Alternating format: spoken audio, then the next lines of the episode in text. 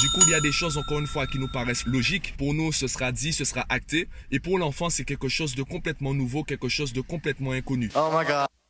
When the east is in the house. Oh my god. When the east is in the house. Oh my god. Yo, comme tu peux le constater, là, je m'apprête à me rendre à la salle de sport et je me suis rappelé d'une anecdote que j'ai vécue avec un parent. Je me suis dit, autant faire une vidéo très rapide avant de filer à la salle, donc je vais t'en faire part maintenant.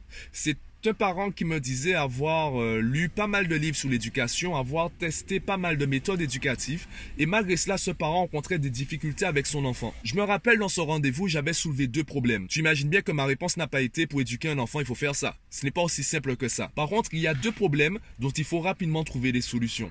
Le premier problème, c'est tu communiques depuis ton point de vue le point de vue de ton enfant. En communication, le plus important, c'est pas ce que tu dis. Le plus important, c'est ce que l'autre en face comprend. Un enfant de 10 ans, ça fait seulement 10 ans qu'il découvre le monde. Et quand je dis le monde, je parle aussi de la société. Cette société où il y a beaucoup de codes que seuls les adultes comprennent et même certains adultes ont du mal à les maîtriser. Donc un enfant de 10 ans, et ça fait seulement 10 ans qu'il apprend à se connaître, qu'il apprend à connaître les autres, qu'il apprend à connaître les codes de la société. Parfois, ce qui nous semble logique ne l'est pas du tout pour un enfant. Quand tu communique. Communique depuis le point de vue de ton enfant si tu veux être sûr qu'il comprenne ce que tu dis. Le deuxième problème, est-ce que tu es naturel quand tu fais les choses? Peu importe l'expert, si un expert te dit pour éduquer ton enfant tu dois faire ça, si tu ne crois pas en la méthode, ça sert à rien de forcer. Même si les enfants ne parlent pas avec des mots, ils communiquent. Ils communiquent et ils le ressentent ton enfant va ressentir que tu ne crois pas trop en ce que tu dis. Il y aura un décalage entre ce que tu vas dire et ce que l'enfant va faire.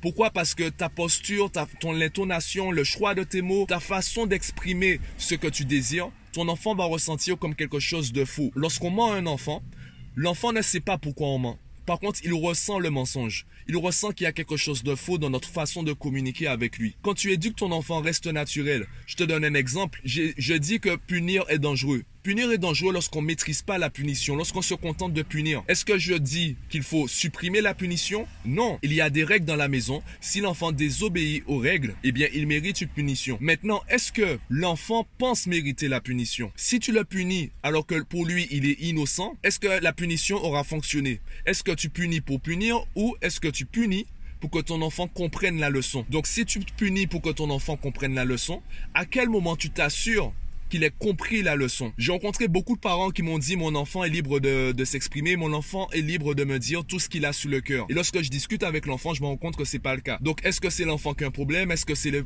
le, parent qui ment? Est-ce que c'est le parent qui se trompe? Je pense que c'est un peu plus compliqué que ça. Et le problème c'est vraiment qu'on communique parfois depuis notre point de vue et pas spécialement celui de l'enfant. Du coup, il y a des choses encore une fois qui nous paraissent logiques. Pour nous, ce sera dit, ce sera acté. Et pour l'enfant, c'est quelque chose de complètement nouveau, quelque chose de complètement inconnu. Donc les deux problèmes auxquels tu dois trouver une solution, c'est déjà ou du moins les deux solutions que tu dois adopter, c'est déjà t'assurer que tu communiques depuis le point de vue de ton enfant. La deuxième solution, c'est rester naturel. Si tu arrives à appliquer ces deux choses, bien tu verras que la relation que tu auras avec ton enfant va grandement s'améliorer. Je dis pas qu'elle sera parfaite, mais tu verras qu'il y aura des facilités de communication. Je répète la deuxième solution, rester naturel. Si tu commences à être impatient parce que les résultats n'arrivent pas, respire respire parce que un enfant de 10 ans, ben, ça fait aussi 10 ans qu'il accumule certaines choses. Donc, même s'il découvre le monde, il a déjà enregistré certains comportements. Donc, si les résultats n'arrivent pas tout de suite, il faut continuer, il faut persévérer et surtout respirer. Lâche prise. Ne te crispe pas.